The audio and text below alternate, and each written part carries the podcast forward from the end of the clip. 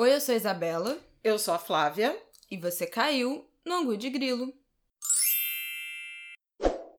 Oi, gente! Mais um Angu de Grilo no ar. Boa terça-feira para você. Angu de Grilo 50! 50. Já estamos chegando a um ano deste podcast no ar. Bom dia, boa tarde, boa noite. Bom, no episódio de hoje vamos falar sobre várias coisas. Acho que hoje vai ser um verdadeiro ângulo de grilo. Bom, no dia 2, no último domingo, foi aniversário de 51 anos de Flávia Oliveira, integrante, 50% desse podcast. Parabéns pra você. E aí, ela vai falar um pouco de como foi essa experiência de passar o aniversário em confinamento. E também convidarei ela a fazer reflexões sobre esse novo ano que começa, esse novo ciclo de vida, esse novo volta ao sol. E que, que outra coisa que você quer falar também, Flávia, sobre o mercado de trabalho? Sobre as mudanças já que é, as mudanças que já estão acontecendo no mercado de trabalho, muitas empresas e instituições prorrogando o trabalho remoto até uhum. o fim do ano e isso traz algumas consequências, né? Isso. E para fechar, a gente quer só nos, vamos nos despedir falando da importância do silêncio nas redes sociais, principalmente nos últimos tempos. Como é Efeito é importante sonoro. ficar calado. Bom, vamos lá. Aniversariante da semana. Como foi passar o seu domingo, seu aniversário em quarentena, depois de uma última comemoração no ano passado que aglomerou aí 300 pessoas? Pois é, a primeira conclusão é essa, que eu sou um agente, um vetor de aglomeração e, portanto, de transmissões de qualquer coisa que seja transmissível por contato. Beijos e abraços. Então, um perigo para a saúde pública é Flávia Oliveira. Bom, o aniversário começou de véspera, com aqui nós três, eu, Aidan e Isabela, assistindo ao vídeo do aniversário da festa de 50 anos é, do ano passado. Primeiro, um sentido meio reflexivo, quase místico, porque tem alguns aniversários meus que são muito simbólicos, algumas festas nossas que são muito simbólicas em relação a finais de ciclos, né? Eu lembro muito dos 15 anos da Isabela. Eu sou muito festeira, né? Oh. É, muito festeira. Eu gosto de fazer festa em casa, eu gosto de receber gente em casa, eu gosto de ir à festa, eu gosto de celebrar, eu gosto de festa de rua, samba, isso tudo. Os 15 anos da Isabela foram um, um desses momentos assim de também fim de ciclo, de celebração, de agradecimento. Ela tinha saído de uma doença grave, né, aos 14 anos, passou por uma cirurgia e aquela festa para a gente foi muito uma celebração de um renascimento. Várias pessoas condenavam, assim, explícita ou, ou discretamente, ai, gastar dinheiro com festa, podendo fazer uma viagem, podendo juntar dinheiro, etc. Mas foi uma festa linda e que acabou sendo a última festa que a minha mãe teve presente, assim, a última, última grande celebração. Seis meses depois ela morreu e a gente tem fotos lindas, ela linda, todos nós lindos, felizes. Foi muito marcante isso, porque era realmente a celebração de um ciclo tenebroso e a gente não sabia, mas uma, uma despedida. Então eu gosto desses rituais festivos também, pensar neles como marco né, é, de alguns momentos. Em 2015, eu fui para resolvi passar meu aniversário na Bahia, né, em Salvador, por uma coisa dessas coincidências, que não sei se são coincidências, que eu acho que nunca mais vão se repetir. Outros 16 amigos fizeram Nossa, o mesmo. Tudo? É, nós éramos 18 no grupo. Nossa Senhora. E foi muito incrível, porque assim, a gente fez uma programação super intensa, assim, de quarta a domingo, incluindo um almoço que me foi oferecido por Mãe Estela de Oxóssi e Graziella, lá na casa de Xangô, no Ilhaxeu Pofonjá, na época. Foi muito emocionante, foi muito forte, foi muito bonito comer com elas, ser recebida, não apenas eu, mas um, um, grupo pequeno de alguns amigos que já estavam na Bahia. Foi muito emocionante, muito forte como mesmo uma demonstração de amor, de amizade. Para mim já era imensa, mas que se sedimentou por esse acolhimento, né, de mãezinha. Depois a gente fez várias coisas, um passeio de barco no dia do meu aniversário, fomos almoçar no Preta, restaurante que ah. então ficava na ilha de Maré. Nossa Senhora. Maravilhoso. Gatilho. É. Toda engatilhada com esse papo de Salvador. Assim. E Não aí, quando. Pois é, saudade da velha vida. E depois desse, desse aniversário, a vida de todo mundo mudou, sabe? Alguns para melhor, outros para pior, mas assim, foi um marco. Eu fui logo depois demitida do Globo, né? E, e, e convidada a ser colunista de artigos. A Sônia, o Brasil Econômico, que ela editava, acabou. Aidan também foi demitido. Aidan também foi demitido. Uh, várias, várias mudanças. No ano seguinte, o Sérgio partiu subitamente. Então a vida de ninguém mais foi a mesma depois daquele grande encontro, que as fotos são lindas, muito astral. E, enfim, e no ano passado eu fiz 50 anos e fiquei muito hesitante em festejar meu aniversário, porque o ambiente no Brasil já era bode, muito negativo, muita gente que não estava bem, né? Mas ainda assim eu resolvi celebrar. E juntei minhas tribos todas, o que foi incrível, porque tinha meus amigos da ENSE, onde eu conheci o pai da Isabela, minha família, tias, primos. Médio, né? É, a ENSE, Escola Nacional de Ciências e Estatísticas, onde, onde eu fiz o ensino médio é, amigos meu da, meus da UF, amigos meus da Economia do Globo, amigos meus do movimento social, do movimento negro, da juventude negra, das mulheres negras.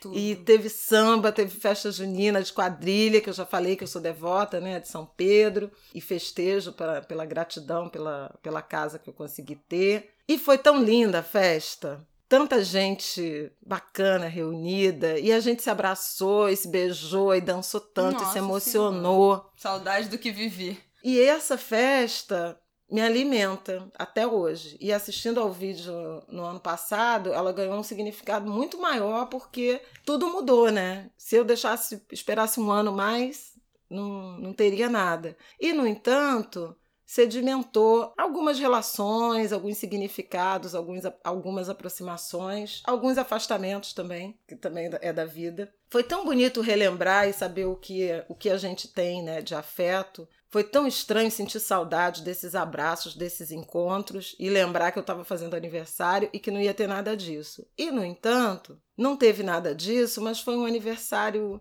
tão bonito porque eu resolvi amanhecer na praia eu não pisava no mar desde fevereiro, desde o 2 de fevereiro, né? O, uhum.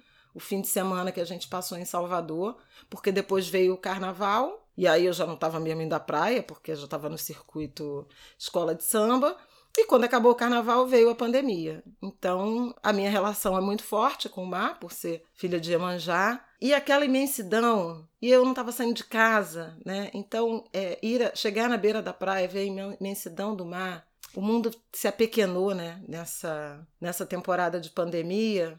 Foi muito revigorante entrar em contato mais direto com a natureza.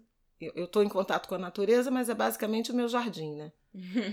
Foi muito bom pisar na areia, olhar para o céu, uma imensidão de céu, molhar os pés no mar, agradecer, principalmente agradecer, mas pedir proteção com os meus amores, né? Isabela e Aida nos juntos depois eu vim para casa e eu dormi horas, até ser acordada com uma quase serenata. Teve isso. Teve. Shirley, Átila, Jéssica, Alexandre, aqui na janela cantante, me trouxeram presente. Foi lindo, a gente não pôde se tocar, mas foi, foi lindo de, de se olhar, de se ver, de conversar um pouco. Depois o Marcelo e a Simone Barreto também passaram já o anoitecer, também na janela, gente da varanda.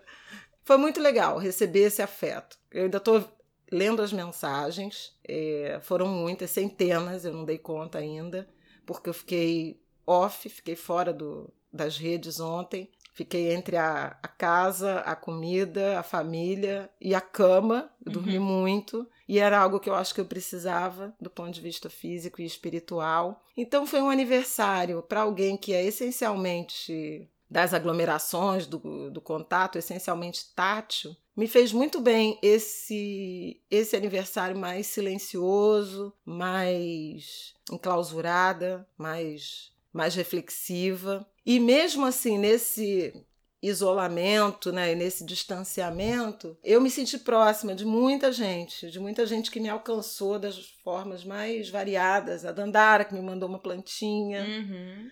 a Paula e Ricardo e Ana que me mandaram flores, e o Draco que me mandou um quadro de Xangô. Maravilhoso. Maravilhoso. Então, assim, eu me senti muito, muito amada por muita gente.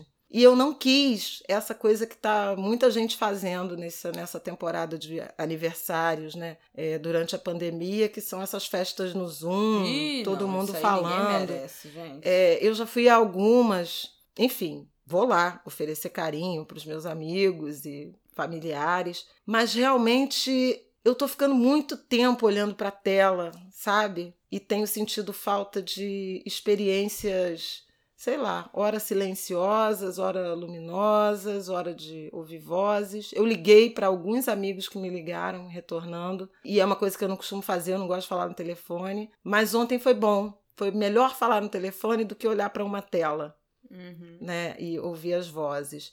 Então, uma experiência muito diferente de aniversário em confinamento, mas torcendo para que logo a gente consiga se reunir, né? E, e pensando muito nessas dimensões que a Isabela tem provocado aqui de como que a gente consegue se reunir de forma segura, com algum distanciamento, mas se ver porque depois de cinco meses de, Em breve, de muito tela, breve, cinco meses. né, cinco meses de tela, não está dando conta. Está dando conta do trabalho, está dando conta de alguma produtividade, com um preço muito grande, de um cansaço muito grande, mental, né, é, físico também, né, o, o olhar fixado ah, numa tela. Mas para os afetos, eu acho que as telas não estão dando conta. Eu acho que a gente precisa voltar a se encontrar de um jeito seguro, aos poucos, mas voltar a se encontrar. Eu quero muito ver meus amigos. Bom, e qual é a sua reflexão de 51 anos? Fez alguma reflexão, Flávia? Do que você já realizou, do que você ainda falta realizar? Ah, isso eu fiz no Hoje, ano só passado. fazer um, um, pé- um complemento. Hoje eu vi um vídeo da Morena Mariá, que já foi citada aqui infinitas vezes, que eu amo de paixão. Ela gravou um vídeo, eu acho que foi pra Salve, que é uma marca de dermocosméticos, de, de skincare e, e tal, falando sobre nós, que nós seremos ancestrais de- das próximas gerações. Então, a nossa responsabilidade de construir e também de focar no presente, não ficar só projetando o futuro. E aí, eu lembrei, ela falou isso, né, do, do dessa responsabilidade, eu lembrei que eu mediei uma mesa, tem umas, tipo um mês, eu acho, com Ana Maria Gonçalves e Lázaro Ramos, e Ana Maria falou: "Não, eu resolvi mudar a minha trajetória, a minha carreira, tudo que eu tava fazendo da minha vida profissional quando eu escrevi o meu obituário, eu tinha 29 anos, ou 28 anos, e eu, eu escrevi meu obituário como o que, que, seria escrito se eu morresse naquele momento. E aí eu vi que aquele obituário não tinha nada a ver com o que eu queria construir, com o que eu queria deixar de legado pro mundo, com o que eu queria, da forma como eu queria que as pessoas lembrassem de mim. E foi a partir de- pensar como era a minha vida no presente que eu transformei a minha trajetória em outra coisa, perseguindo esse obituário que eu queria tanto me sentir representada por ele. Então, pensando em futuro, presente, virada de novo ciclo, legado, o que você já fez e o que falta fazer? O que você tem a dizer sobre isso? Falta fazer a coisa? Eu não sei, falta, né? Falta escrever um livro. Nossa, mas Eu isso aí queria tá viajar empacado. mais. Tá empacado, tá empacado, mas falta. É, Falta. é uma, Pelo uma missão, é uma barreira Deus. que eu preciso superar. Falta ter mais tempo, mas eu acho que esse projeto de ter mais tempo ficou um pouco adiado agora, porque eu aumentei muito a minha carga de trabalho. Mas assim, é interessante ficar, é, estar produtiva, né? Quando eu, quando eu tinha, eu lembro que eu tinha 14 anos, eu acho, quando a minha mãe fez 50 anos, 15 anos. E olhar os 50 anos naquela época, né? Nos anos 80, olhar um adulto de 50 anos parecia que era muito velho, Uhum. sabe? E o, como, a, como a velhice, é interessante isso, como essa percepção de velhice foi adiada ou relativizada, porque eu conheço velhos de 20 anos Sim. e jovens de 70, né? Com energia. Com... Gente, Gilberto Gil é um jovem de Sim. 78 anos para ficar num exemplo. Então, essa percepção de ainda estar tá muito produtiva, com memória, com capacidade de articulação. Eu tenho muito orgulho de dialogar e de estar próxima da juventude. Esse é um, um ativo assim que eu valorizo muito. De estar atuante, participando do, dos debates políticos, das coisas relevantes da, da sociedade. Isso me, me contenta. Mas eu não faço muito. Eu não sou uma pessoa assim de, não, esse ano eu vou fazer tal coisa. Eu não sou desse, desse tipo. A Isabela é. Ela faz uns, uns planejamentos meus, meus assim. Esse ano vou fazer tal coisa. Eu não sou assim, não. Não, que no máximo certo. Não que, que aconteça o que eu planejei e que aconteçam coisas que eu não planejei, né? Muitas das vezes, mas eu faço. Eu não sou muito assim. Eu sou é, muito mais de aproveitar oportunidades de ter muita ciência das coisas que eu não, não quero fazer, não tenho interesse. Isso não é trivial. Já falamos aqui no Angu de Grilo uhum. sobre isso, né? O que você não topa. Nossa, Porque às vezes a vida do... te leva, né? E você acha que é uma, uma bela oportunidade e na verdade você está se violentando. Uhum. Então, saber se não, para onde não ir, talvez seja às vezes mais determinante do que ter que ter certeza de para onde você quer ir, Totalmente. porque esse plano muda, né? Para mim, isso foi muito mais importante em vários momentos. E no, a gente tem um episódio, né, da virada do ano. Então, eu não sei se foi o nosso último episódio de 2019 ou o primeiro de 2020, aqui do Ango de Grilo, que a gente fala sobre os nossos planos e como a gente estava querendo e planejando se organizar para realizar, cumprir algumas metas desse ano. Eu não quero nem ouvir esse episódio para só não ver tudo que a gente não conseguiu fazer por causa dessa pandemia, né? É, Mas... e tudo bem, né? Tudo porque bem, assim, porque... gente, a gente foi atravessada é por um ano que praticamente não existiu. Sim. Então, também não adianta aumentar a ansiedade, frustração e, e a pressão sobre si mesmo diante de uma realidade que você não pode controlar, entendeu? Uhum. Então, assim, esse ano não aconteceu, vamos pro ano que vem, vamos fazer as coisas da melhor maneira. Teve gente que ia se casar, teve gente que ia festejar décadas redondas. Até a Djamila é, postou isso, falando que pretendia fazer uma baita festa de aniversário, porque ela quarentou, fez 40 anos. Porém. No dia primeiro, viva ela. Mas foi interrompido e ok, né? Você vai o quê? Eu adoro festa também, adoro celebrar, adoro encontros.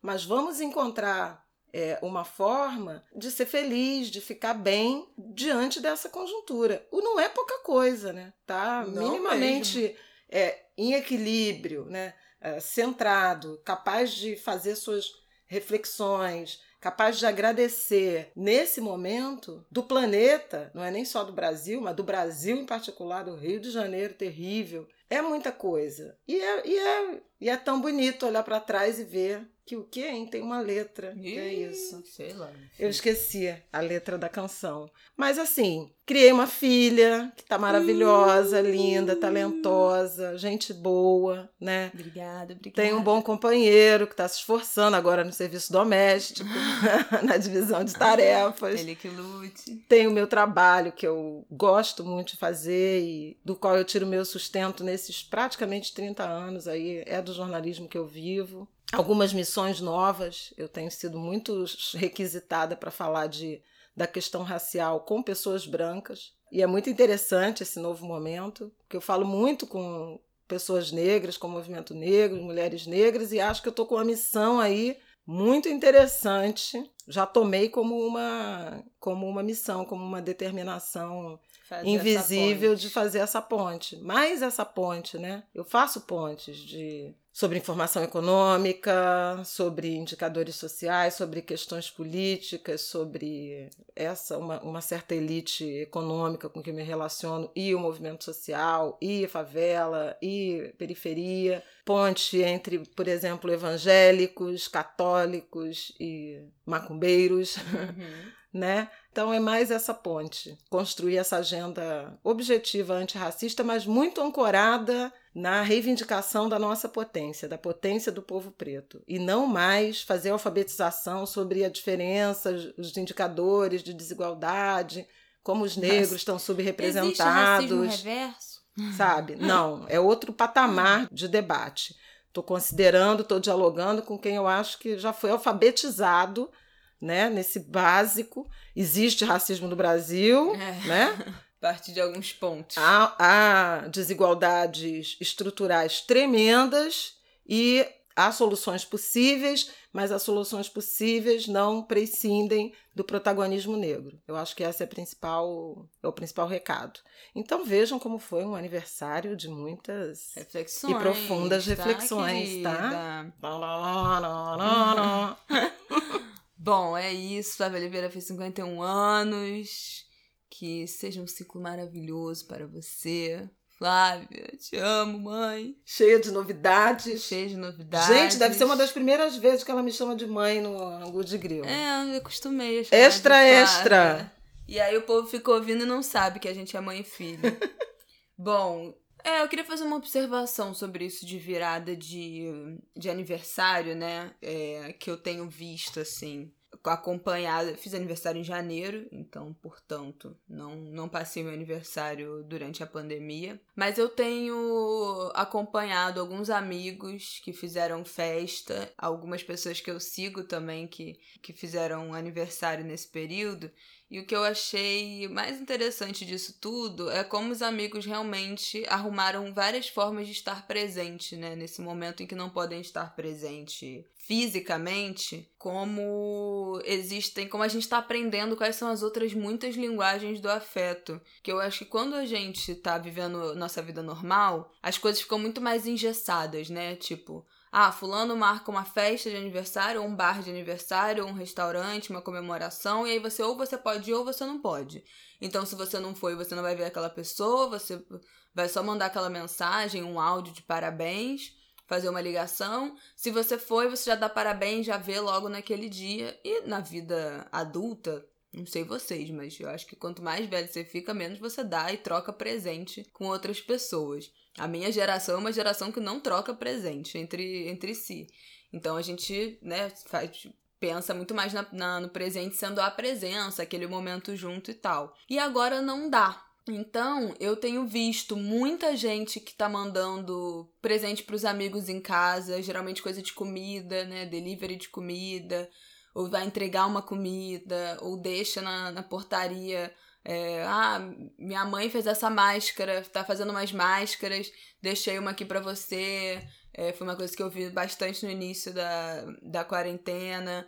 Galera fazendo comida e deixando pros amigos, ou flores. mandando entregar flores, tá tendo muito também, até porque, né, tá todo mundo enchendo a casa de planta. Quem não tinha planta tá enchendo a casa de planta nesse momento de, de pandemia, de quarentena, todo mundo dentro de casa. E outras coisas, além dessas comemorações no Zoom, que eu acho que as pessoas fazem mais questão de entrar né, nesse momento, de estar ali presente, de, de ser vista, de, de, de dizer pro amigo, ó, oh, entrei aqui, nem que fosse rapidinho no meio do, da jornada de trabalho, só para te dar um beijo. Mas muitas pessoas também recolhendo namorada, amigos, recolhendo vídeos de de outros amigos falando, mandando uma mensagem, um beijo, gravando um vídeo e aí compilando aquilo e fazendo um, um vídeo mais longo desses relatos, dessas mensagens de parabéns. Então eu acho que a gente está aprendendo outras formas de demonstrar afeto, né, nessa, nessa quarentena. Porque nos seus últimos aniversários, tirando esse da festa, não lembro de você ter feito grandes comemorações. Geralmente a gente sai pra jantar e aí no fim de semana, se você vai pra algum samba, você fala, ó, oh, meio que tô indo, mas assim. Mas eu já fiz, por exemplo, a festa junina com comemoração de aniversário. Ah, sim, você já fez festa de aniversário, mas geralmente, quando não é um marco assim, Ano passo, antes da, dos 50 anos, eu não lembro da gente.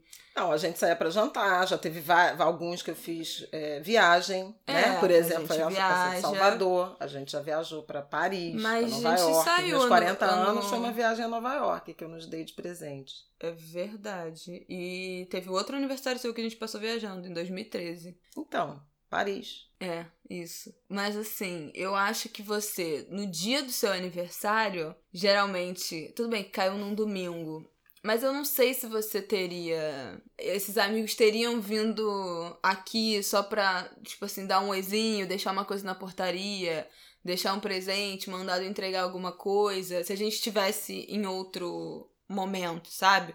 Acho que poderia ter uma coisa assim, ah, gente, tô marcando aqui num restaurante, as pessoas vão, mas essa coisa de você vir até a casa, deixar uma coisa na portaria, mandar entregar alguma coisa, é um hábito que eu acho que a gente não tinha quanto como sociedade, né? E eu acho que a gente está aprendendo a explorar essas outras formas de estar presente nessa distância. Eu acho que é isso que a gente mais tem feito, né? Nesse momento. Tentar achar outras linguagens que não sejam a, a presença física. É isso. É, pode ser. Não, tô aqui pensando, porque realmente eu já fui levar um presente pro filho de uma amiga. É verdade. Né? Tipo, sair só pra deixar. Tem amigos que fazem uma coisa, por exemplo, uma festa junina, né? A amiga que trouxe aqui bolo de bolo de aipim, coisinhas de arraial. Então, uma, é engraçado isso, esse, essa, essa questão da comida, né? E da celebração em torno da mesa e do afeto contido no, no alimento, né? Que é diferente do, do presente Sim. bem material, né? A materialidade do presente.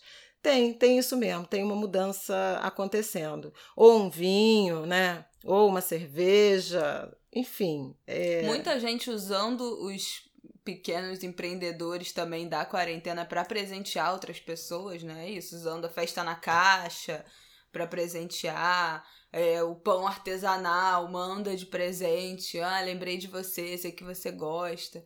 Então, eu acho que a gente está aprendendo a explorar mesmo outros. E eu acho que isso é seria uma coisa linda de se manter. Depois que isso tudo passar, a gente conseguir explorar, continuar explorando eh, essas outras formas de afeto que não têm tanto a ver com gasto material, né? Não ser um presente caro, não ser obrigação de você ir na festa, não ser a obrigação de você ir num shopping comprar o presente, mas você conseguisse fazer presente para aquela pessoa de alguma forma.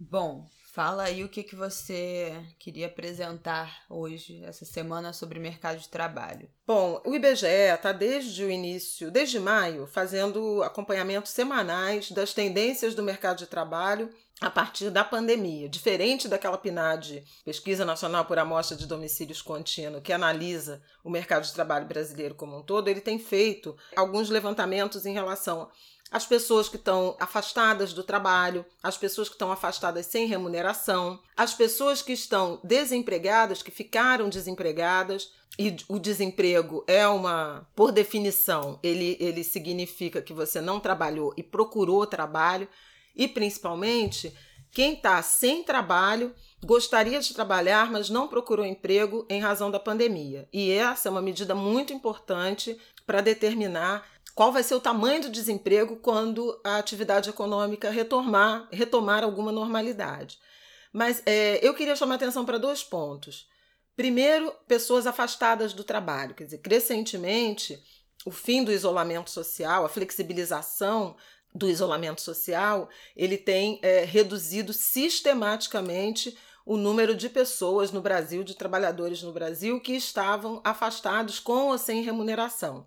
Isso também tem a ver com a, aqueles acordos de redução de salário e jornada ou de suspensão do, de contrato de trabalho que o governo permitiu e que é, eles vão acabando. Alguns é, optaram por dois meses, três, é, agora até poderia chegar a quatro, mas muita gente está sendo obrigada a voltar ao mercado de trabalho por falta de dinheiro. Semana passada até a gente já falou bastante disso. A Isabela chamou atenção para quem tinha reserva é, uhum. alguma reserva, elas já se esgotaram depois de três, quatro meses. Então, o primeiro ponto é esse.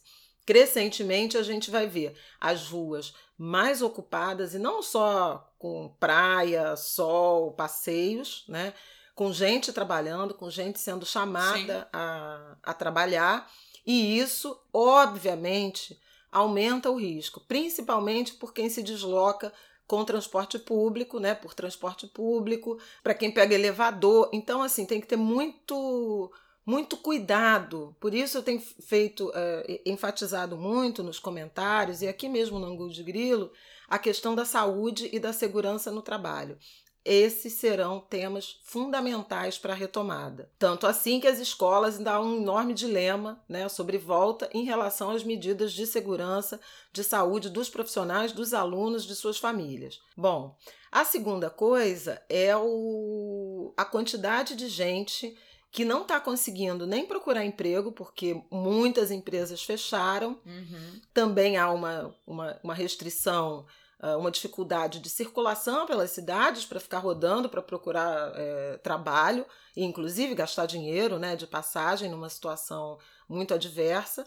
E tão logo a economia dê sinais de melhora, a gente vai ver uh, mais e mais gente saindo para buscar trabalho e isso vai se refletir em aumento da taxa de desemprego, porque se você não trabalhou e não procurou trabalho, você não é desempregado. Você está fora da força de trabalho por motivos variados, querendo trabalhar, mas sem trabalhar, sem procurar e sem trabalhar por motivos variados. A outra coisa é uma consolidação do trabalho remoto, do teletrabalho. Uhum. Aproximadamente entre 8 e 9 milhões de brasileiros tem se mantido nesse, nesse ritmo, nesse modelo de contratação. Isso alcança, tem uma, tem uma dimensão de desigualdade super importante, porque normalmente quem está trabalhando é, remotamente tem é, maior escolaridade, é o que os dados mostram, e portanto ganham mais, e tem condições habitacionais que permitem uhum. é, essa,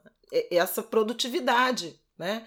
Você tem que ter um cômodo, você tem que ter uma Sim. bancada, você tem que ter um computador. Enfim, é, é outro debate que precisa ser é, travado e com muita atenção entre sindicatos de, de trabalhadores, entre empregadores, entre sindicatos patronais a intermediação do Ministério Público do Trabalho vai ser fundamental para chamar atenção para essas condições, seja de aferição de jornadas excessivas, seja dos equipamentos. Eu vejo muita gente com dor na coluna, leso, começando a ter é, dores de lesões por esforço repetitivo, por tarem, estarem trabalhando em condições com equipamentos inadequados.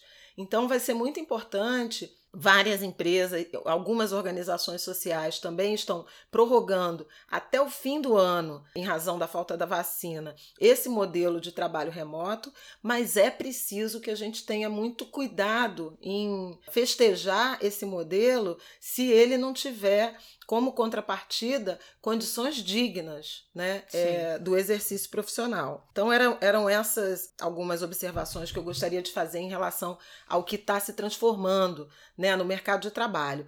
E, por fim, as áreas centrais da cidade, né, gente? A gente está vendo assim, não é coincidência o número grande de restaurantes, de lanchonetes que estão fechando em áreas centrais aqui no Rio de Janeiro. É uma tendência muito forte.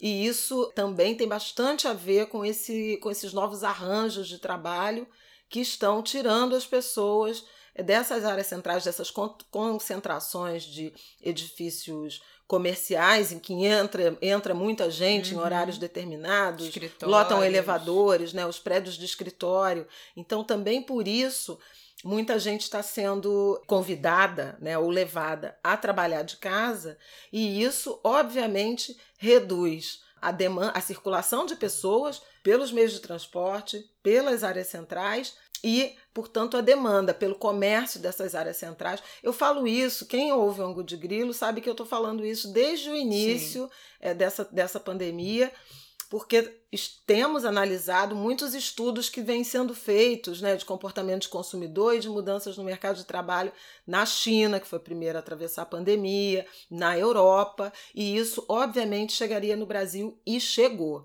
Então, há discussões que precisam ser feitas em relação a isso. Para quem é empreendedor, outros modelos, quem é, está nas áreas centrais da cidade, perto de grandes edifícios comerciais, que podem não ah, voltar a ter o movimento é, a demanda que ofereciam uh, no passado, no passado muito recente.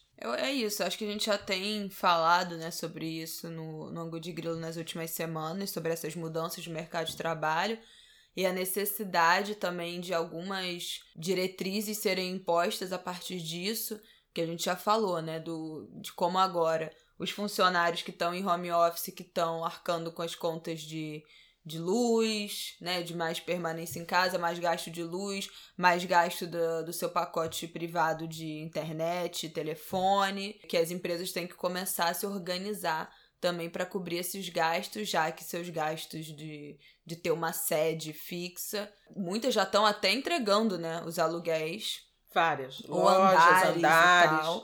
Então, a gente já tem falado sobre isso e também da necessidade de pensar estratégias de, de redução de danos para a proteção dessas pessoas que precisam voltar a procurar emprego, precisam voltar a trabalhar e para as crianças que em breve vão voltar para as aulas, crianças e adolescentes. Como que a gente vai propor essas estratégias de redução de danos? Bom, para fechar, é, que eu falei que eu queria falar sobre silêncio, é que acho que as últimas semanas foram muito agitadas né, nas redes sociais, principalmente dentro do movimento negro, dos movimentos negros. São vários tipos diferentes, vários grupos, mas dentro dessa militância do ativismo racial e de gênero, as últimas semanas foram agitadas de tretas, brigas, polêmicas, vídeos, respostas, enfim, uma coisa sobrepondo a outra, cada dia uma briga diferente. E eu acho que nós todos temos que refletir individualmente sobre o nosso silêncio, né? Quando é que realmente a gente precisa falar e quando é o momento da gente ficar quieto.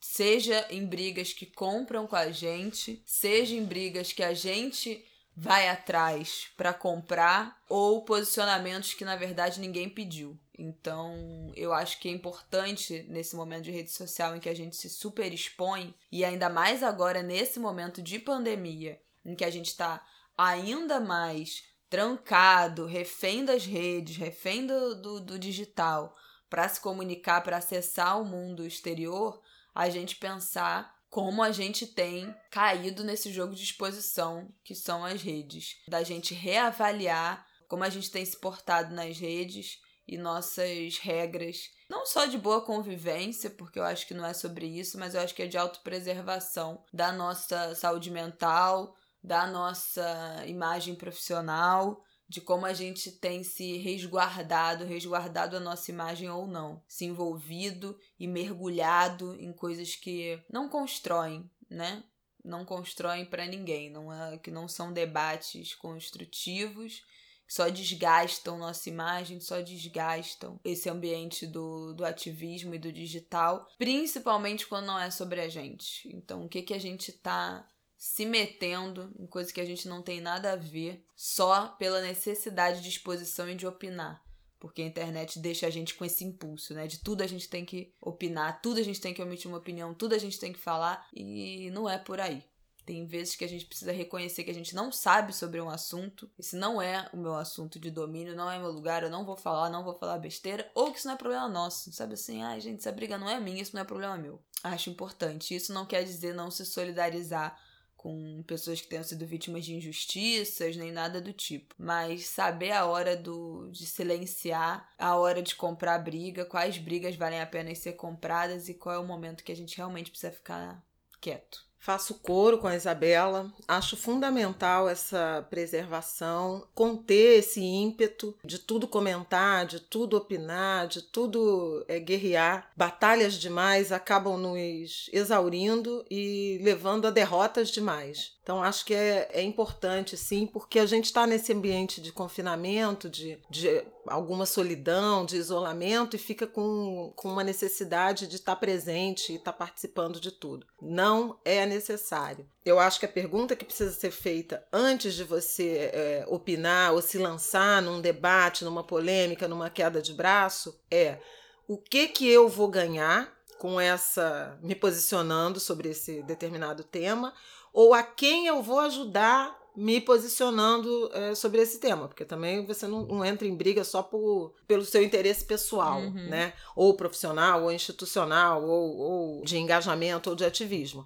Você entra é, eventualmente por você e entra para fazer o bem para alguém ou para um coletivo. Então, se, o, se a resposta for vou ganhar pouco, quase nada, tenho mais a perder, porque eu vou meter, me meter num vespeiro que vai me indispor com Cicrano, com Beltrano, com outro grupo que não me interessa me indispor, fica quieta, silencia, pelo menos por uma noite, né? Porque a noite é muito companheira de boas reflexões, a noite é boa conselheira. Dorme uma noite e no dia seguinte, se essa vontade ainda existir e se a polêmica, se a tensão, se a demanda ainda existir, porque uhum. algumas desaparecem em tão pouco tempo Exatamente. que depois de uma noite já não faz mais diferença. Se depois dessa uma noite essa demanda continuar existi existindo, se ela sobreviver, aí sim, aí vale a pena efetivamente se posicionar, uh, marcar um, uma, uma, uma opinião e, eventualmente, se confrontar. Mas não vale a pena entrar em todas as brigas, não. todo o tempo, com todas as pessoas. Não, não vale. E só para fechar, eu acho que esse resguardo, né, esse ai, dorme uma noite antes de você resolver se você vai comprar certas brigas ou não, valem muito para o ambiente digital, porque eu acho que tá inflamadíssimo nesse momento, mas também vale para nossa vida privada. A gente está muito à flor da pele com essa solidão da quarentena, com esse com esse estresse permanente que é estar tá vivendo uma pandemia e na vida pessoal a gente também pode estar tá comprando certas brigas que não precisava. Então, antes de explodir, tenta dar uma segurada, pensa, deixa a poeira baixar para você se colocar de outra forma ou realmente pensar se vale a pena qualquer colocação. Então, gente, valeu. Até a próxima semana com o programa 51. A gente está em contagem regressiva para o aniversário, Angu de Grilo, primeiro aniversário. Não vai ter festa com aglomeração, mas vai ter festa à distância, com certeza. Com certeza, estamos preparando episódio especial. Não sabemos muito o que, sem spoiler. Esse Alguma vai coisa dar, vai ter. Esse não vai dar para dar spoiler. Valeu, minha gente. Um beijo, abraço forte, saúde, paciência, resiliência. Vai passar. Até semana que vem. Então é isso. Boa semana. Um beijo. Até semana que vem, até terça que vem. Se cuidem.